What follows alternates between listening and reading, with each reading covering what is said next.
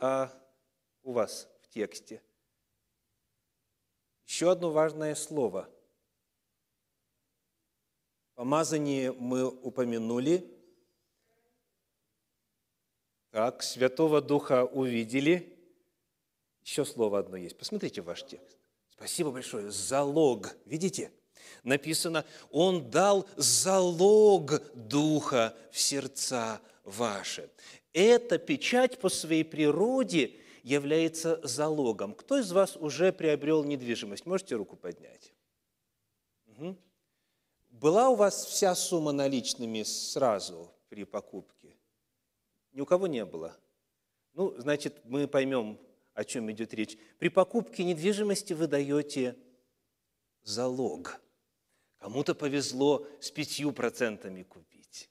Так, был период, когда мы не знали о кризисе 2008 года, и даже, представляете, with zero down можно было покупать дома. То есть без какого-либо залога. Ну, те, как говорится, времена давно уже канули в лету. Залог – это то, что человек вносит 5%, 10%, 15%, 20% и так далее в качестве вот, демонстрации серьезности намерений. Но главный посыл залога – это то, что залог предвкушает, что в будущем нечто должно более грандиозно иметь место.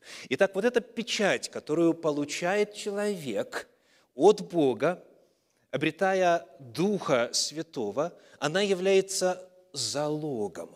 Залогом, то есть предвкушает будущее. Еще один отрывок, где используются те же самые термины, это послание в Ефес, первая глава, стихи 13 и 14. Ефесянам, первая глава, стихи 13 и 14 написано так.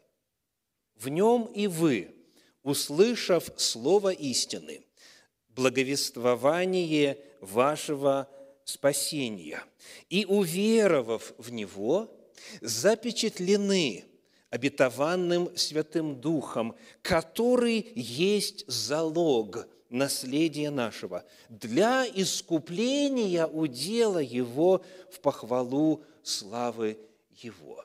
Итак, у нас есть искомые термины. Речь идет именно о запечатлении. Вот что мы находим. Сказано, вы запечатлены обетованным Святым Духом. Та же самая терминология, что и в предыдущем отрывке. Так? Это печать Святого Духа. И она снова, снова здесь представлена как залог, который есть залог, то есть вновь предвкушает будущее. И залог чего? Какое слово? Залог наследия. Вот это э, слово «наследие» в подлиннике «клерономия» имеет в апостольских писаниях довольно устойчивый смысл. Давайте посмотрим хотя бы два примера. Это послание в Ефес, 5 глава, в этом же послании 5 стих, Ефесянам 5.5. «Ибо знайте, что никакой блудник, или нечистый, или любостяжатель, который есть идолослужитель, не имеет наследия, вот это наше слово, кларономия, не имеет наследия где? В Царстве Христа и Бога. Термин наследие с чем связано? С Царством Божиим. Так? С Царством Божиим. То есть, залог, который человек обретает, получая Божью печать, залог Святого Духа – это есть залог обретения наследия в будущем. Еще один отрывок, где те же самые слова, 1 Петра, 1 глава, стихи 3 и 4,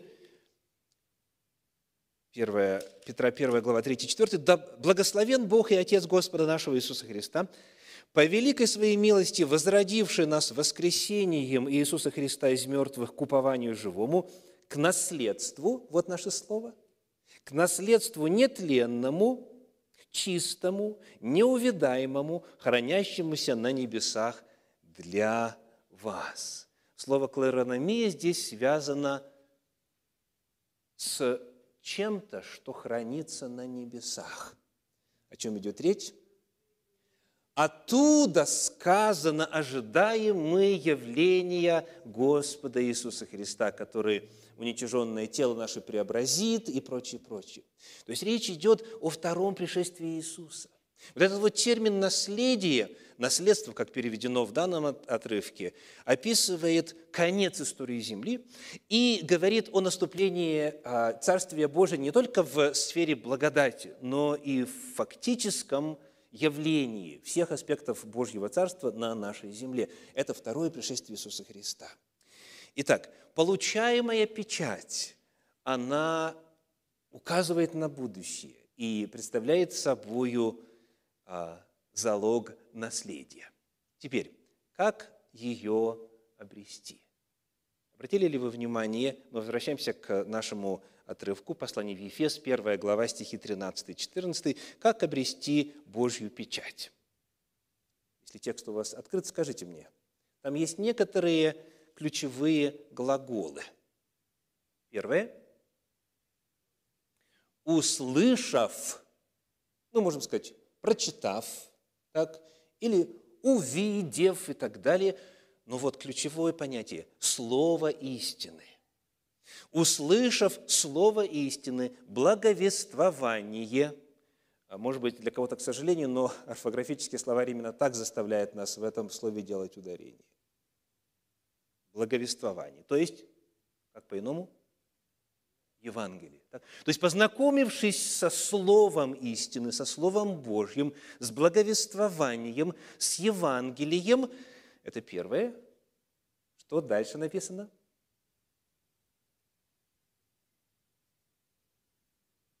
Если вы смотрите ввысь, там вы ответа не найдете. И второй глагол – уверовав. Уверовав в Него, то есть в Иисуса Христа, уверовав в Иисуса Христа, ибо об этом именно речь идет в 12 стихе предыдущем, дабы послужить к похвале славы Его нам, которые ранее уповали на Христа. Итак, первый человек знакомится с Божьей истиной, и он, в частности, знакомится с вестью о спасении. И он верой принимает Иисуса Христа. Что происходит дальше –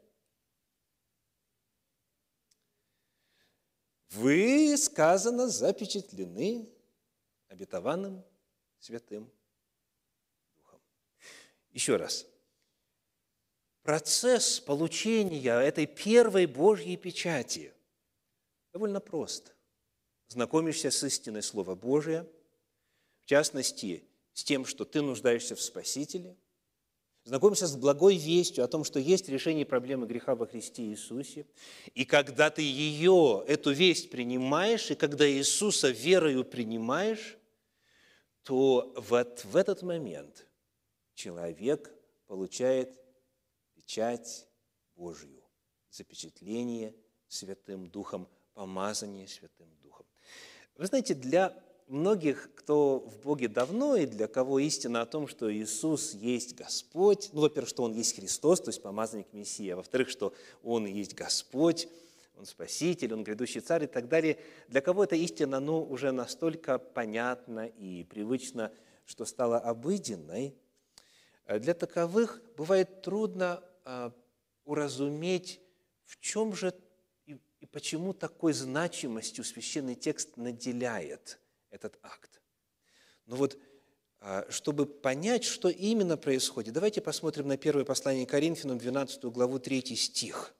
Очень важное заявление. «Потому сказываю вам, что никто, говорящий Духом Божьим, не произнесет анафемы на Иисуса». И вот здесь. «И никто не может назвать Иисуса Господом, как только Духом Святым»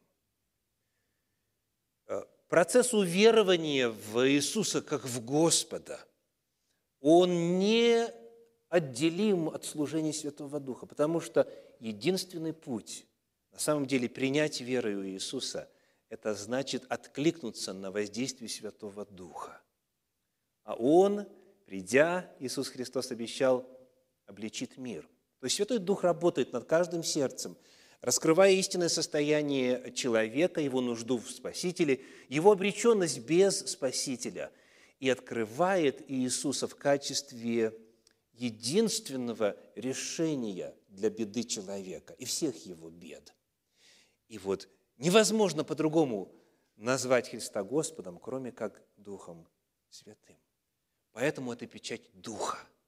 Поэтому это залог Духа. Поэтому это и есть момент спасения. Потому что Христос, Иисус есть Спаситель. Еще один момент, который раскрывает природу того, что же происходит в этом акте.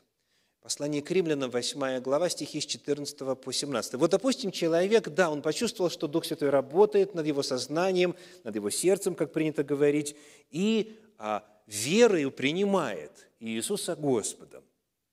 Чему дальше его Дух Святой подталкивает? Давайте посмотрим на послание римлянам, 8 главу, стихи с 14 по 17.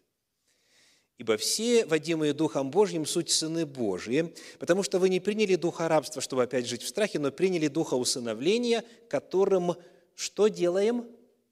Взываем, которым, то есть усилиями, действиями, работы, служением которого, Святого Духа, то бишь, взываем Ава, Отче. Сей самый Дух свидетельствует Духу нашему, что мы дети Божьи. Итак, здесь два момента представлены. Дух свидетельствует нам, Он свидетельствует Духу нашему, Он воздействует на нас.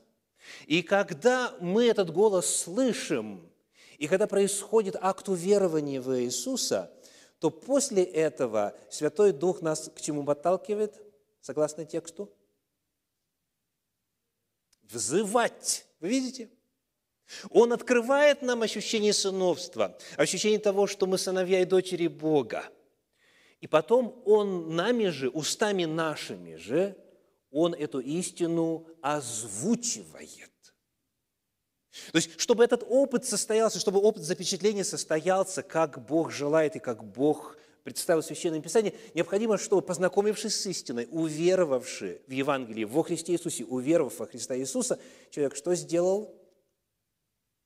Сказал, назвал себя дитя Божьим, дочерью, сыном Божьим. Потому что Дух Святой нам свидетельствуя, потом через нас начинает свое свидетельство. Мы взываем, мы это озвучиваем.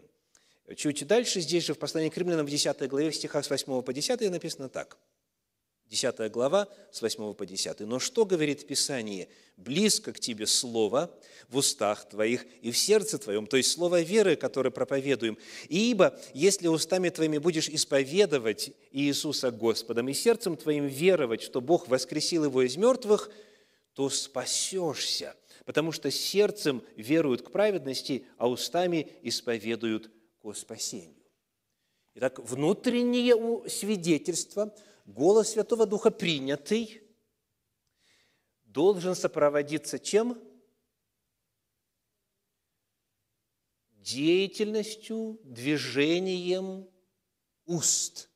Сердцем веруют к праведности, устами исповедуют к спасению. То есть для того, и если ты это сделаешь, если в сердцем будешь веровать и устами исповедовать, то спасешься. То есть, таким образом, мы находим, что вот этот вот опыт запечатления, он включает в себя заявление о том, во что я верю, свидетельство о том, что для меня Иисус стал Спасителем, стал для меня Господом. К чему дальше Святой Дух поведет? Чтобы вот этот вот опыт, о котором мы говорим, который рассматриваем на базе Священного Писания – завершился, чтобы можно было сказать, что этот запечатлен, а не просто еще в процессе. Давайте посмотрим на еще один отрывочек. Деяния апостолов, 2 глава, стихи 37 и 38. Деяния апостолов, 2 глава, стихи 37 и 38. Известная проповедь апостола Петра, и вот реакция. Слыша это, они умилились сердцем и сказали Петру и прочим апостолам, что нам делать, мужи, братья? Петр же сказал им – покайтесь и да крестится. Ну, крестится в подлиннике, и пусть погрузится, так, пусть совершит омовение полным погружением в воду, пусть крестится каждый из вас во имя Иисуса Христа для прощения грехов, и получите дар Святого Духа. Итак, евангельская печать – это первая печать, которую получает человек, начинающий свой путь, путь с Богом. Начинается все со знакомства с истиной. Если человек, узнав Евангелие, откликается на эту весть, осознав, что он сын или дочь Божия, принимает Иисуса Спасителем своим, верует в Него как Господа, он затем, побуждаем Духом Святым об этом свидетельствовать, это напрямую связано с этим же самым процессом, со спасением, и затем следует заключение завета, затем следует крещение, и таким образом вот это все, весь этот опыт завершается. В жизни и служении Иисуса Христа это тоже было. У нас нет времени подробно на эту тему говорить, я просто напомню, что есть отрывочек, о котором сказано «Ибо на нем, на Иисусе, положил печать свою Отец Бог». И вот когда Он, будучи примером нам во всем, а, в начале своего служения, Он вошел в воды, сошел Дух, на него святой, было провозглашено «Сей Сын», вот это сыновство, так? Вот это и было запечатлением. Положил на него печать Отец Бог. Вот это первое. И вот человек обрел эту печать, он поверил, он теперь христианин, он окрестился, он вошел в завет с Господом. Что дальше? Давайте читать из этого же послания в Ефес, 4 глава, 30 стих. Я думаю, что многие из вас этот текст знают наизусть. Кто знает, скажите вслух.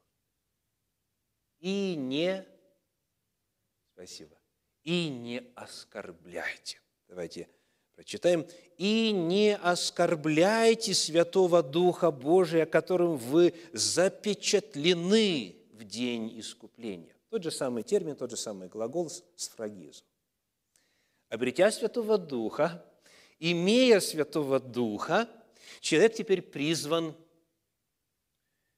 не оскорблять Святого Духа.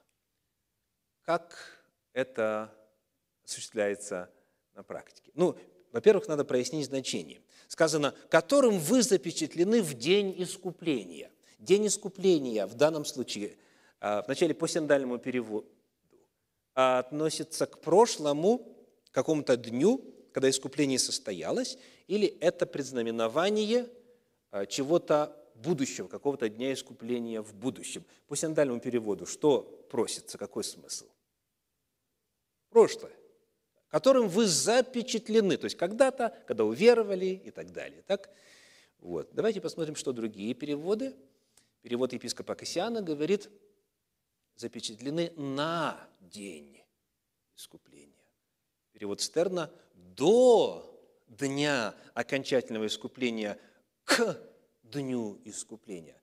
Эти переводы куда нас отсылают? В будущее.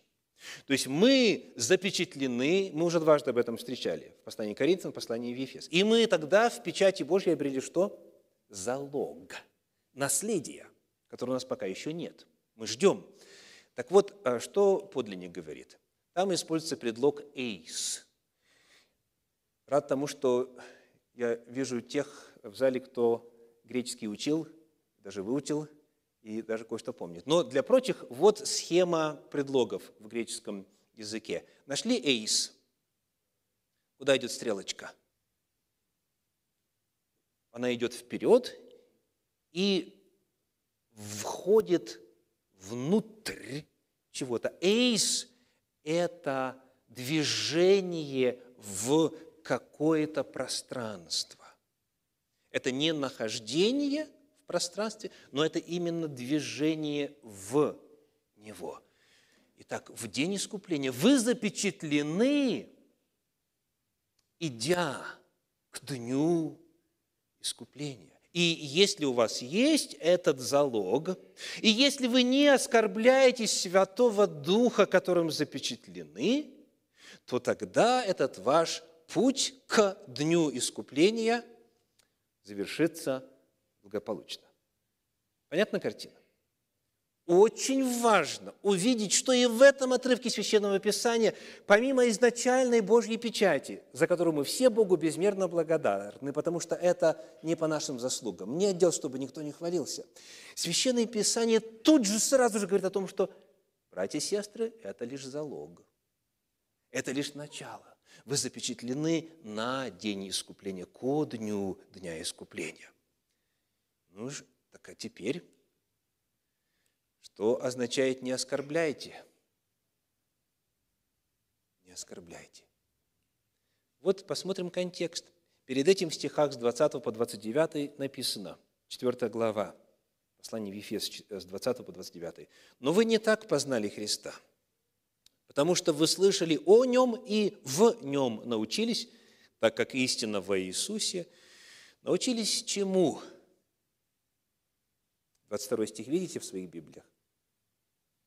отложить прежний образ жизни ветхого человека, истлевающего в обольстительных похотях, а обновиться духом ума вашего, вот то самое познание истины и прочее, так? И облечься в нового человека, созданного по Богу, в праведности и святости истины. Посему, отвергнув ложь, говорите истину каждый ближнему своему, потому что мы члены друг другу. Гневаясь, не согрешайте. Солнце да не зайдет во гневе вашем. И не давайте место дьяволу. Кто крал, впредь не кради, а лучше трудись, делая своими руками полезное, чтобы было из чего уделять нуждающимся. Никакое гнилое слово да не исходит из уст ваших – а только доброе для назидания в вере, дабы оно доставляло благодать слушающим, и не оскорбляйте Святого Духа.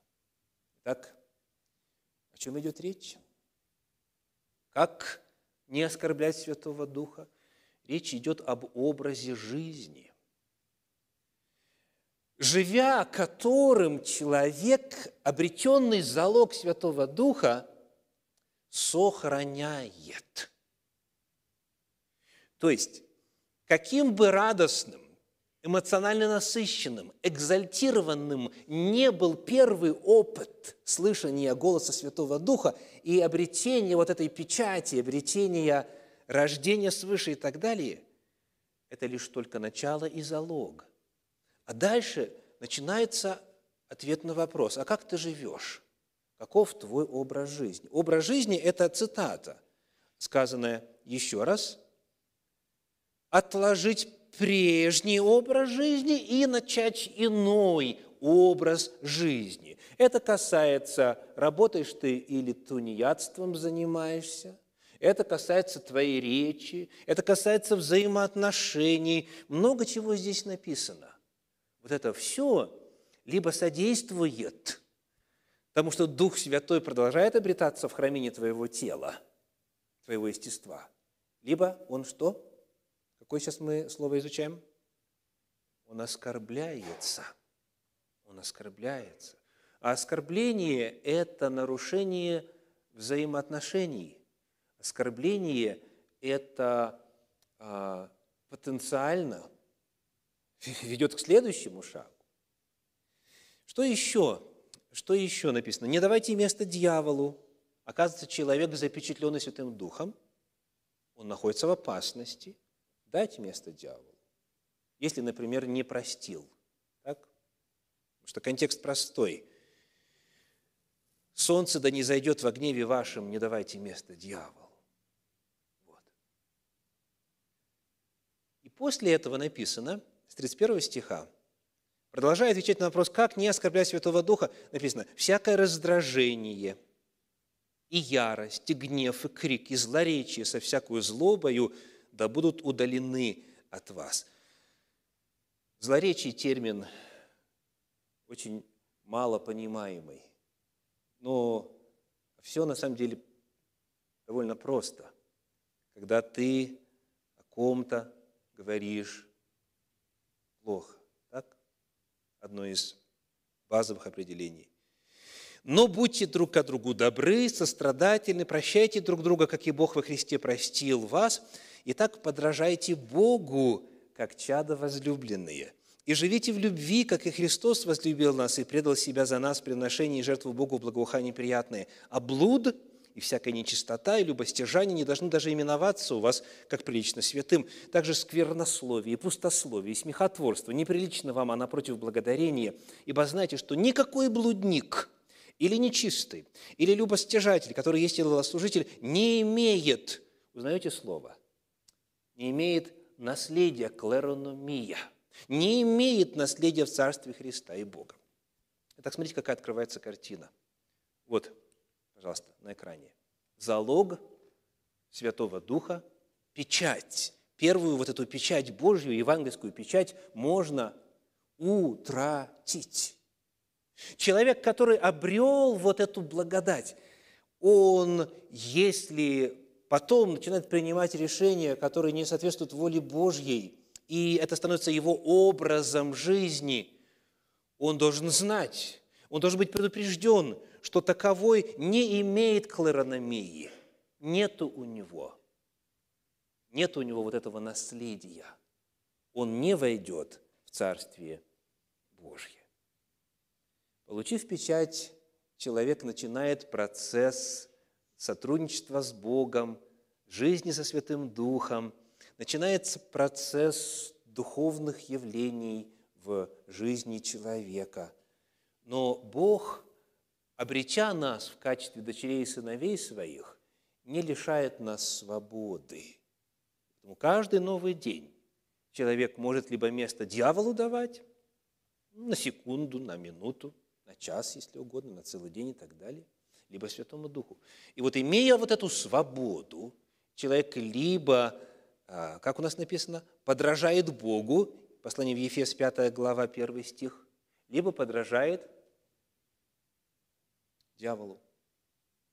И потому должен быть предупрежден, что таковой не имеет наследия в Царстве Христа и Бога. Таким образом, мы с вами подошли к промежуточным выводам первой части сегодняшней встречи. Помните, как называется тема? Две Божьих печати. Первая ее можно назвать евангельской печатью. Это то, о чем мы говорили доселе. Евангельская печать – это печать Бога, это печать Святого Духа, которую получают те, кто, познакомившись с истиной, с Евангелием, поверил в Иисуса Христа.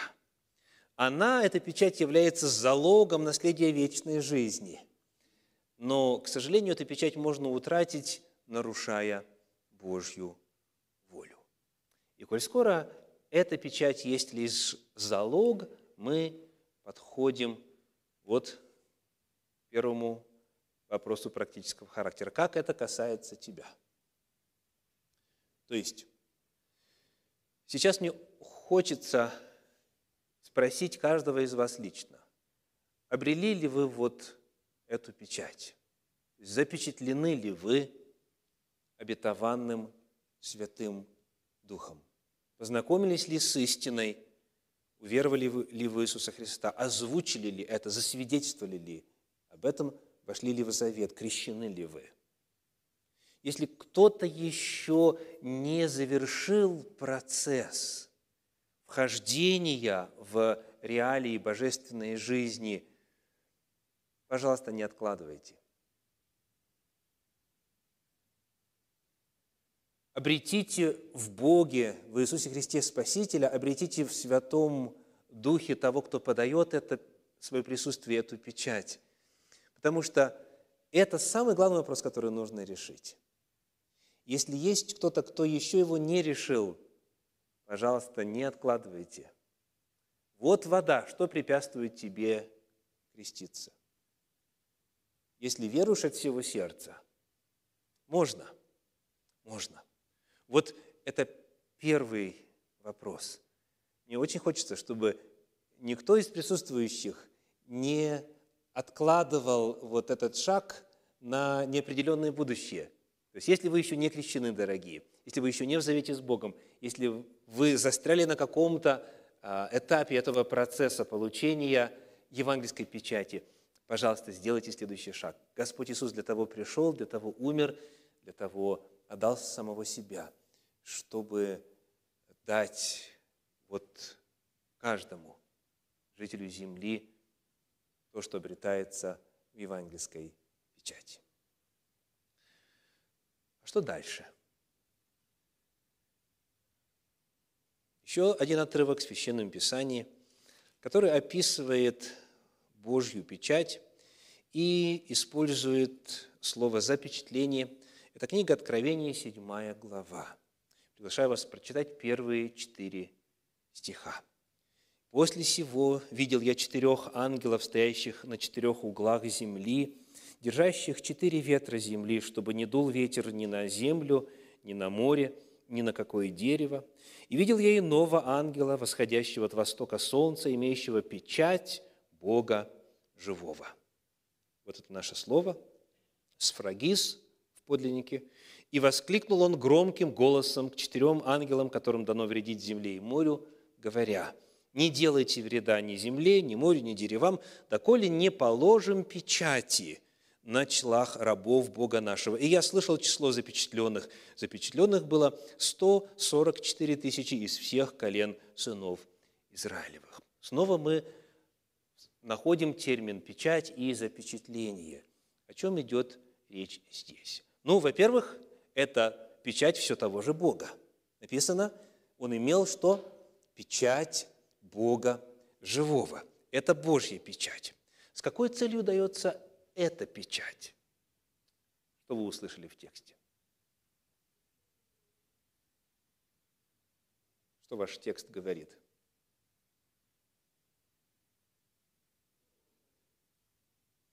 Залог мы уже получили, мы уже получили залог с евангельской печатью. Ага, ага. Вот, вы, ключевое слово, ключевое слово «вред». Весь этот отрывок о вреде. Еще раз, смотрите, пожалуйста, в текст. Это чрезвычайно важно, чтобы нам изъясняться не просто общими категориями, о библейской терминологии. Главное, о чем идет речь здесь, это слово «вред». Слово «вред». Еще раз. Вот у нас четыре ангела, которые стоят и которые держат четыре ветра земли. И вот говорится о чем? Второй стих. Воскликнул он громким голосом к четырем ангелам, которым дано вредить земле и морю. Вред символически описан вот этими ветрами. Ну, мы с вами в новостях периодически видим, что такое ветер, который разрушительным образом сносит все на своем пути. Так вот, дальше. «Не делайте вреда, доколе». Так, главная тема этого отрывка – это защита от вреда от этих апокалиптических ветров. Потому что доколе ангелы удерживают ветры, да, да то ли пока еще жизнь на земле может продолжаться, но когда они отпустят, тогда хаос и разрушение, катаклизмы в материальном и духовном мире, они завершат вообще историю земли здесь. Эта печать, она дается для того, чтобы защитить Божьих людей от вреда, который придет с заключительными апокалиптическими событиями. Что еще мы находим о цели этой печати? Вновь обратимся к контексту. Прямо перед этим, прямо перед тем, как появляется картина четырех ангелов, и появляется картина печати Божьей и так далее, и описывается процесс запечатления. Прямо перед этим, шестая глава книги Откровения, стихи с 12 по 17 рисует такую картину. «И когда он снял шестую печать, я взглянул, и вот произошло великое землетрясение, и солнце стало мрачно, как власеница, и луна сделалась, как кровь, и звезды небесные пали на землю, как смоковница, потрясаемая сильным ветром, роняет незрелые смоквы свои. И небо скрылось, свившись, как светок, и всякая гора и остров двинулись с мест своих, и цари земные, и вельможи, и богатые, и тысяченачальники, и сильные, и всякие рабы, и всякие свободные скрылись в пещеры и в ущелья гор, и говорят горам и камням, «Падите на нас и сокройте нас от лица сидящего на престоле и от гнева Агнца, ибо пришел великий день гнева его, и кто может устоять?» Вот главные темы. Описываются природные катаклизмы, солнце, луна, звезды, землетрясения и так далее. То есть все идет в разнос. Так? Теперь, что дальше описано? Пришествие Господа. Они видят, они видят лицо сидящего на престоле, видят Агнца. И какой вопрос задается? Кто может устоять? Вот это последнее слово, последняя фраза конца этой картины. Итак, шестая глава, 17 стих заканчивается вопросом, кто может устоять? И какой ответ дает седьмая глава? Кто получит печать? То есть эта печать определяет, кто обретет спасение и кто будет встречать Иисуса Христа с радостью, как Избавителя своего. Не как судью, идущего для того, чтобы дать возмездие и наказание. Кто сможет устоять?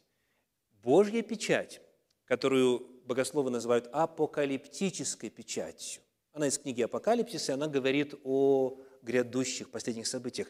Вот эта вторая печать, это как раз-таки есть а, преддверие исполнения вот и получения того залога, того наследия, о котором мы с вами читали в предыдущих отрывках.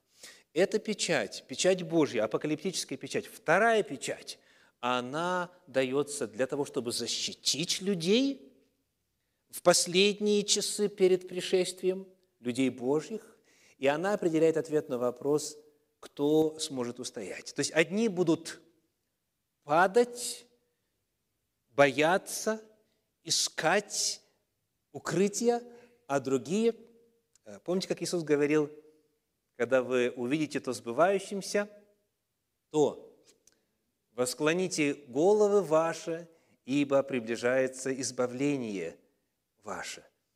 Вот разница между этими людьми определяется наличием или отсутствием Божьей печати. Вот ее цели. Теперь, как получить эту печать? И кто ее получает? Третий стих говорит – Ах, надо было мне от вас дождаться ответа, я поспешил. Седьмая глава, третий стих. «Не делайте вреда ни земле, ни морю, ни деревам, доколе не положим печати на челах кого? Рабов Бога нашего». То есть, кто получает эту печать? Божьи рабы. Или же дети Божьи, или же в категории нашей темы те, у кого есть первая печать. Потому что мы становимся детьми Божьими, мы становимся служителями Божьими, или как тут у нас написано, рабами, а, скажем, ну, в английских переводах чаще всего servants, да? ну, то есть те, кто служит Богу, мы таковыми становимся, получая первую печать. То есть вот эта вторая печать дается тем, кто уже во взаимоотношениях с Богом, она дается верующим. И она дается для того, чтобы они были сохранены, и чтобы они смогли пройти вот эти последние страшные события, и чтобы они могли живыми, встретив Иисуса Христа, встретить Его с радостью, быть в числе искупленных и спасенных. Вот это то, о чем Павел писал. Вы запечатлены на день искупления.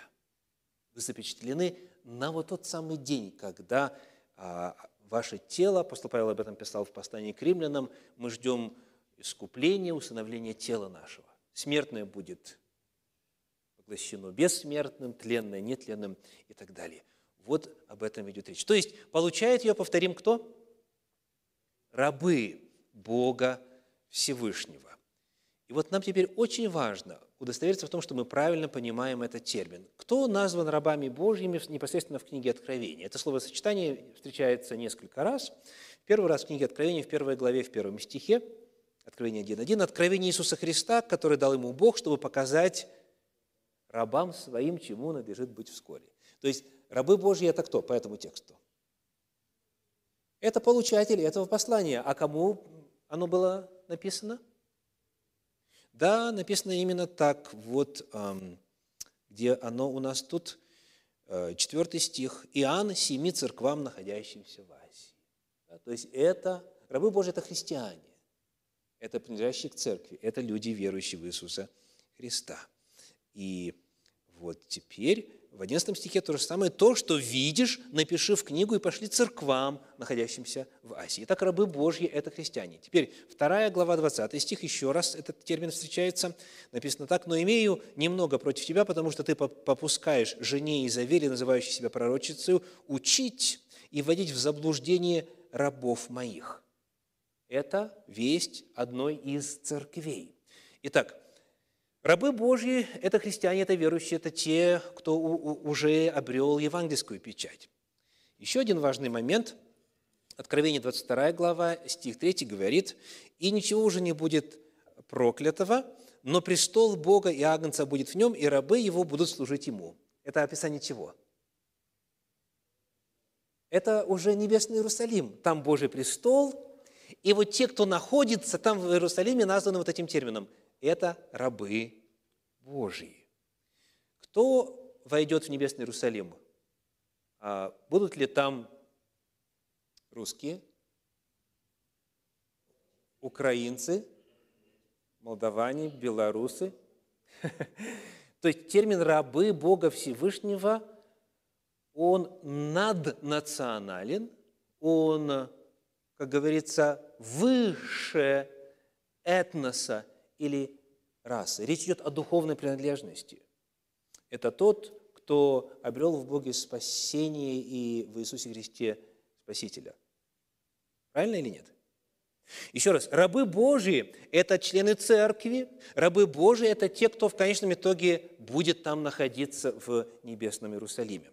Ну, безусловно, кому-то это может показаться самоочевидным, доколе мы не задаем вот какой вопрос. Какова связь запечатленных, о которых говорится во втором и в третьем стихе седьмой главы книги Откровения, возвращаемся к нашему тексту, говорится о том, чтобы печать Божия была размещена на челах рабов Бога нашего, на христианах, на принадлежащих к церкви, на спасенных, на тех, кто обрел первую печать, евангельскую печать, вот эта цель. Пожалуйста, пожалуйста, удерживайте ветры. Не давайте ветрам дуть на землю, не давайте последним апокалиптическим катаклизмам разыграться, доколе эта печать не будет положена на телах рабов, рабов Бога нашего. И тут вдруг, когда описывается исполнение этой Божьей цели, мы читаем в четвертом стихе, «И я слышал число запечатленных». Еще раз, кого хотели запечатлеть? христиан, Божьих рабов, верующих, членов церкви. Так? И тут вдруг, и я слышал число запечатленных, запечатленных было 144 тысячи из всех колен сынов Израилевых. Появился у кого-то диссонанс. То есть хотим Божьих рабов запечатлить, а запечатлили евреев. Вот те раз. Так? Вот. То есть, давайте попытаемся э, одолеть вот э, это кажущееся несогласование повествовательной канвы. Ну и для этого зададим очень важный вопрос. У нас, собственно, есть только два пути. Первый путь – буквальное истолкование. То есть, иными словами, это на самом деле э, сыны Израилевы, то есть потомки Авраама по плоти. Тогда это должно означать следующее. Дело в том, что и слышал я число запечатленных, запечатленных в подлиннике, это эсфрагисменон, эсфрагисменон, запечатленный. Это слово мужского рода. То есть, кто сможет устоять? Только мужчины. Извините. Да. Это первое. Второе – Откровение 14 глава стихи 1 и 4 говорят об этой группе 144 тысячи, и написано так, написано, «И взглянул я, и вот Агнец стоит на горе Сионе, и с ним 144 тысячи». Так? Та же самая группа. Это те, которые не осквернились женами, ибо они девственники. Тут даже и по-русски понятно, что речь идет о мужчинах. Так. Причем еще не познавших заповедь «плодитесь и размножайтесь». Так? Вот. То есть будут, э, если идти буквально, то будут спасены только мужчины, только юноши из числа э, евреев, которые еще не познали женщину. Вот. И 144 тысячи, да, число тоже тогда ограничено. Это первое истолкование. Второе, возможное истолкование, это символическое истолкование. Ну, в принципе, мы находимся с вами в книге Откровения, правильно? Вот. Если есть какая-то книга, которая изобилует символами, то это в первую очередь книга Откровения. Поэтому давайте посмотрим снова. Вместо того, чтобы полагать, что тут вдруг, непонятно по какой причине, начинается разговор о новой общности людей, и меняется вдруг тема, что было бы крайне непоследовательно и странно, мы помним – что Иоанн а по-прежнему отвечает на какой вопрос? Кто может устоять? Кто выдержит пришествие Господне? Это первый вопрос. По-прежнему речь идет о печати на челах рабов Бога нашего в предыдущем предложении. То есть это все повествование о том же самом. Но тогда вопрос, почему христиане, почему получившие евангельскую печать, почему члены церкви, почему имеющие залог Святого Духа названы здесь сынами Израилевыми? Вот этот вопрос нам нужно обязательно рассмотреть. И Библия отвечает на него довольно ясно и понятно. В целом ряде отрывков. Сегодня я хочу обратиться к посланию к римлянам к 11 главе. Римлянам 11 глава, и Пожалуй, э, нужно прочитать первый стих вначале. «Итак спрашиваю, неужели Бог отверг народ свой?» Помните ответ апостола Павла, ответ Духа Святого? Никак. Кто из вас читает сейчас в иных переводах? Можете озвучить, какой ответ там у вас? Нет. Есть еще ответы? Конечно, нет. Угу подлиннике «мегенойто», то есть э, ни в коем случае, то есть дословно «да не будет», дословно. Но это довольно сильное отрицание в э, греческом языке. То есть никоим образом. Неужели Бог отверг народ свой? Никоим образом. Это вот как бы заявление общего плана. А вот теперь отрывочки, которые вы видите, ссылку на которые вы видите на экране, 11 глава, стихи 3 и 16 по 18. То есть 13 и 16 по 18. «Вам, говорю, язычникам, как апостол язычников, я прославляю служение мое». И дальше, с 16 стиха, если начаток свят, то и целое, и если корень свят, то и ветви. Если же некоторые из ветвей отломились, а ты, дикая маслина, привился на место их и стал общником корня и сока маслины, то не превозносись пред ветвями. Если же превозносишься, то вспомни, что не ты корень держишь, но корень тебя.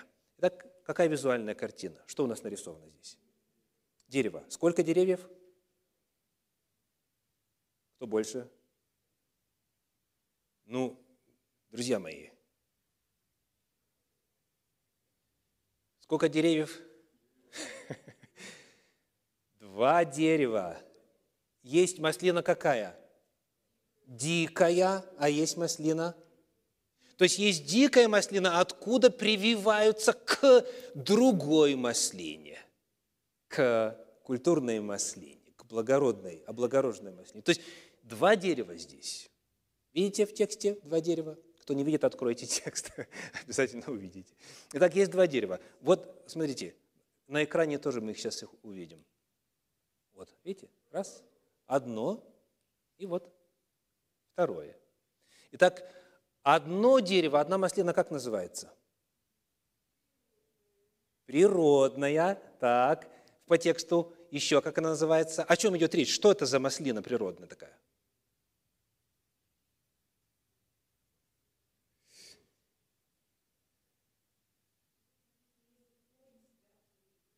Так, так, так. О чем идет речь? Это Израиль. Мы Правильно? Правильно говорим или неправильно? Еще раз. Итак, спрашиваю, неужели Бог отверг народ свой? Никоим образом, ни в коем случае, ибо и я кто? израильтянин. Итак, речь идет об Израиле. Кто позабыл, почитайте целиком эту 11 главу. Первое дерево называется Израиль. Так, чтобы доказать, что Бог не отверг народ свой, апостол Павел какие доказательства приводит?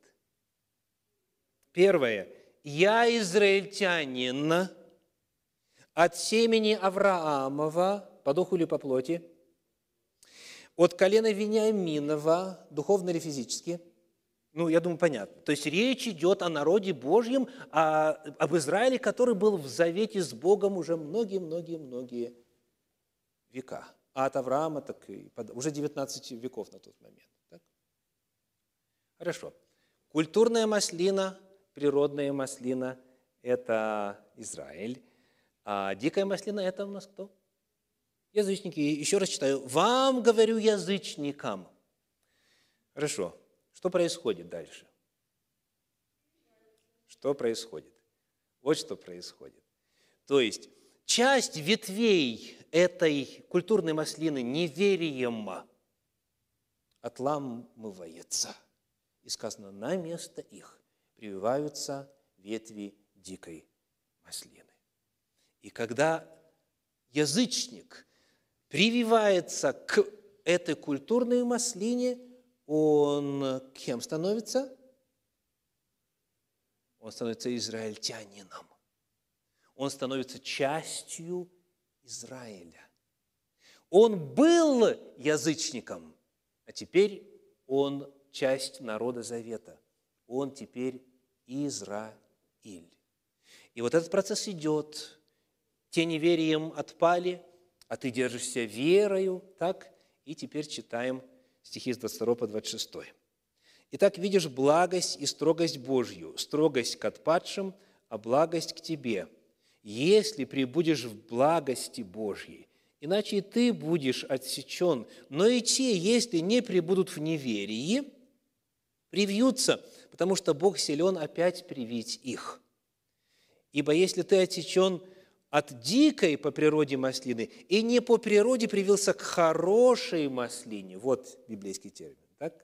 Хорошая маслина то тем более сии природные привьются к своей маслине, ибо не хочу оставить вас, братья, в неведении о тайне сей, чтобы вы не мечтали о себе, что ожесточение произошло в Израиле отчасти до времени, пока войдет полное число язычников, и так весь Израиль спасется, как написано, придет от Сиона Избавитель и отвратит нечестие от Иакова.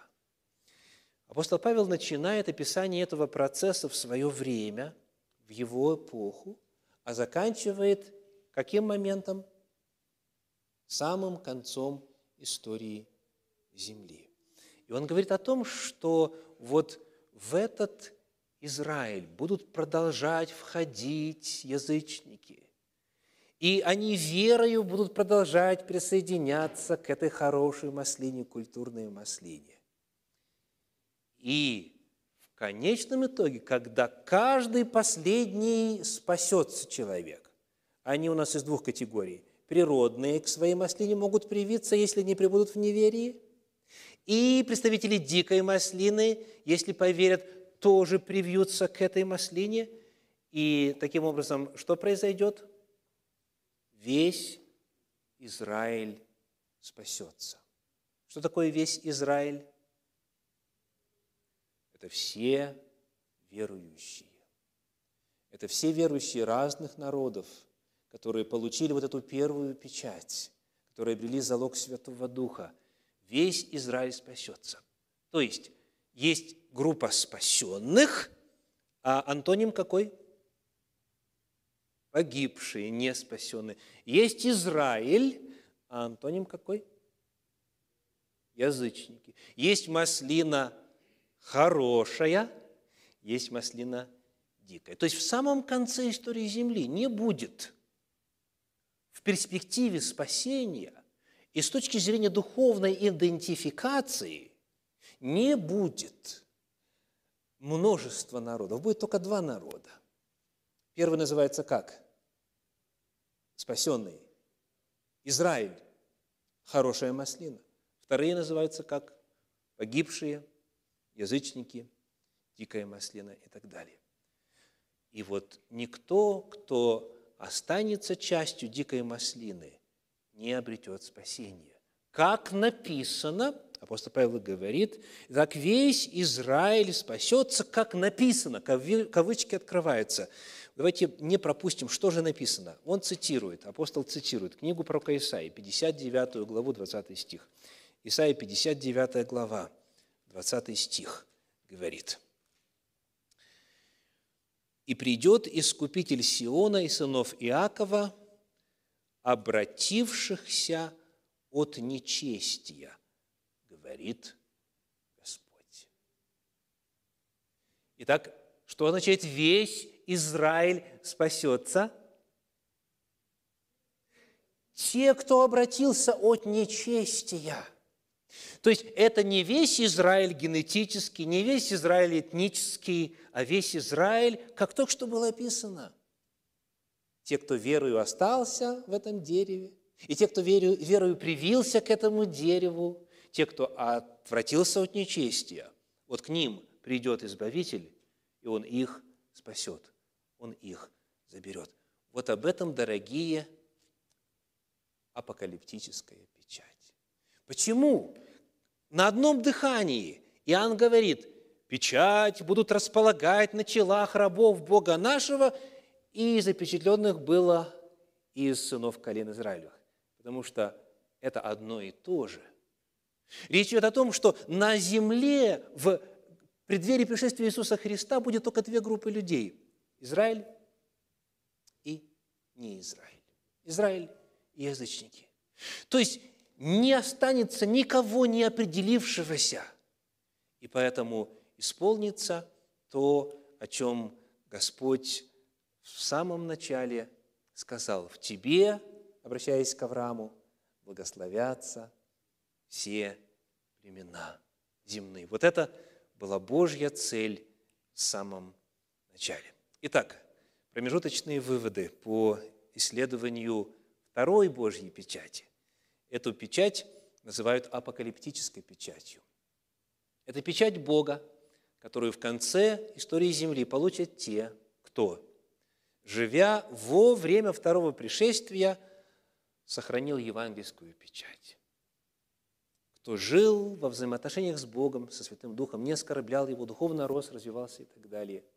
Вот они, будучи рабами Бога Всевышнего, они получат печать Бога живого. Эта печать является знаком Божьей защиты от последних катаклизмов на земле, как в материальном, так и в духовном мире.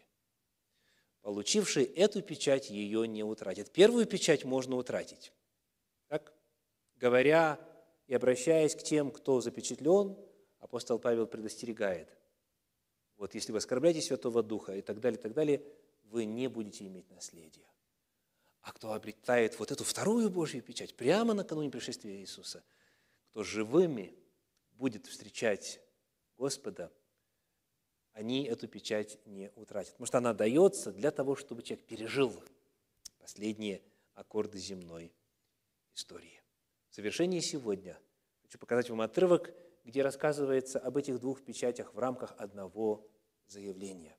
Второе послание Тимофею, вторая глава, 19 стих. 2 Тимофею, 2 глава, 19 стих. «Но твердое основание Божие стоит, имея печать сию». Тот же самый термин, сфрагис в подлиннике. Дальше открываются кавычки. И что написано? «Познал Господь своих», кавычки закрываются. Что это за процесс? «Познал Господь своих». Познание – это первый контакт, первое знакомство и овладевание. Познание – это начало взаимоотношений, это начало духовного опыта, это первая печать. Потом, очень интересно, если следить по синдальному переводу, кавычки закрываются, и союз, двоеточие, кавычки снова открываются. И еще одно заявление. Какое?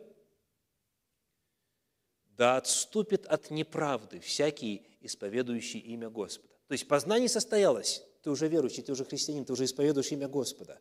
Теперь твоя задача – отступить от всякой неправды. И слово «неправда» в подлиннике «адикия» – это неправедность, то есть нарушение Божьей воли, нарушение Божьих заповедей. Это жизнь по Божьим заповедям, это жизнь по Божьим мерилам праведности. Вот это две Божьих печати. Евангельская печать и апокалиптическая печать.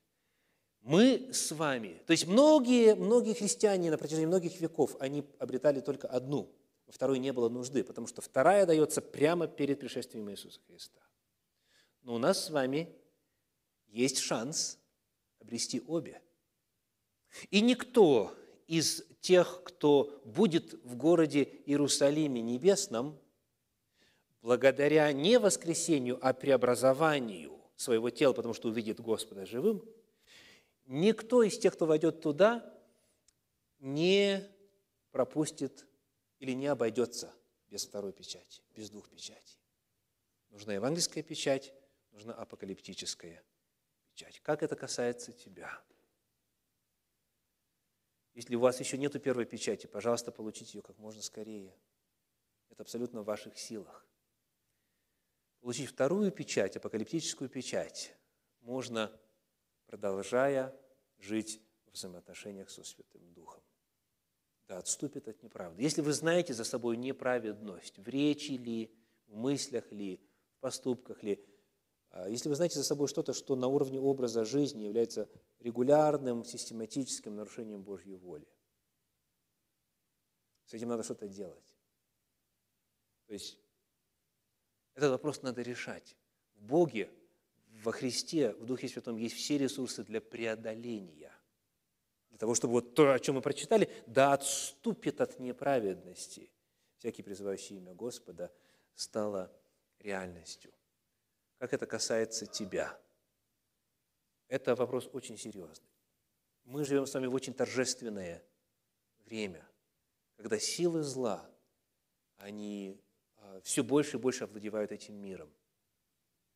Когда люди вокруг нас делают свой выбор, и когда мы с вами, кто обрел уже печать евангельскую, мы тоже стоим перед выбором каждый день. Я молюсь о том, чтобы в жизни всех, кто из нас будет жив на момент пришествия Иисуса Христа – обе эти печати стали реальностью. Наша тема завтра утром даст Господь имя Отца на челе. Мы будем изучать еще один отрывок в книге Откровения, который говорит об этих людях, отмеченных Божьей печатью, и верю, что Господь даст нам и эту тему одолеть.